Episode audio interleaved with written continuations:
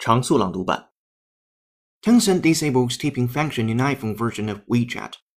Tencent Holdings has disabled its popular tipping function for WeChat content providers on the iPhone after it was deemed in violation of the in-app purchase rules set out by Apple.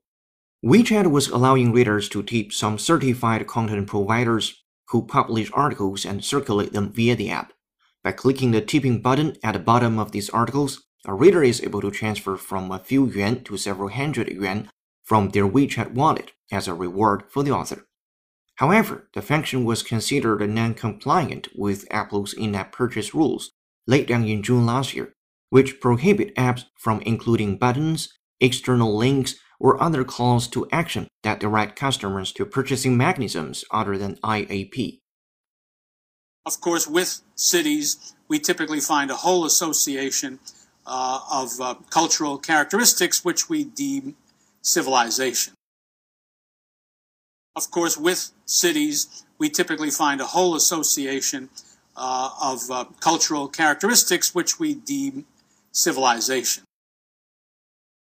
The bones and muscles are parts of the mechanism of the body. The bones and muscles are parts of the mechanism of the body. We're at a tipping point in human history, a species poised between gaining the stars and losing the planet we call home. We're at a tipping point in human history, a species poised between gaining the stars and losing the planet we call home.